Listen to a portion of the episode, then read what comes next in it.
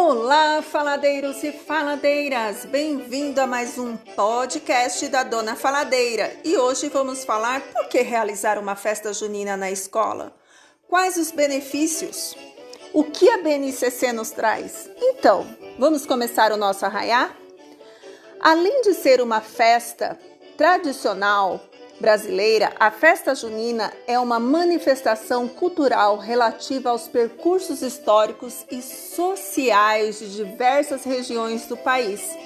Portanto, além de ser um espaço para o desenvolvimento de atividades lúdicas, esse festejo consiste em uma valiosa fonte para que os professores ensinem conteúdos relativos a diferentes disciplinas, como geografia, história e artes. Além disso, a festa junina contribui para o desenvolver de habilidades socioemocionais nas crianças. A possibilidade, possibilitar a integração entre os alunos, essa festividade estimula competências importantes para a sociabilização, como cooperação, a paciência e o respeito. Mas e aí, né? Quais são os principais benefícios realmente ao, ao realizarmos uma festa junina na escola?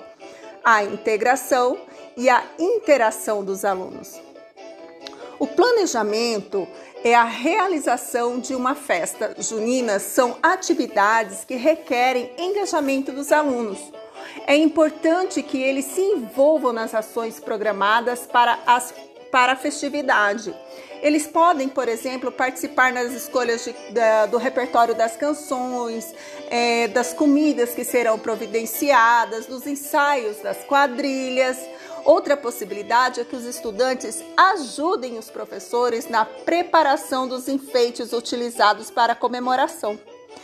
Essas ações em conjunto promovem a integração dos alunos, que ao trabalharem em equipe para concretizar a tarefa tarefas relativas a festas interagem e assim têm a oportunidade de desenvolver habilidades de socialização. Mas e aí? E a BNCC? O que, que a BNCC fala nas suas competências e habilidades? A festa junina também pode ser o espaço para inserção de competências e habilidades na Base Nacional Comum Curricular as quais, segundo o documento, devem ser estimuladas tanto dentro quanto fora da sala de aula, incluindo os eventos e as atividades culturais promovidos pela instituição escolar.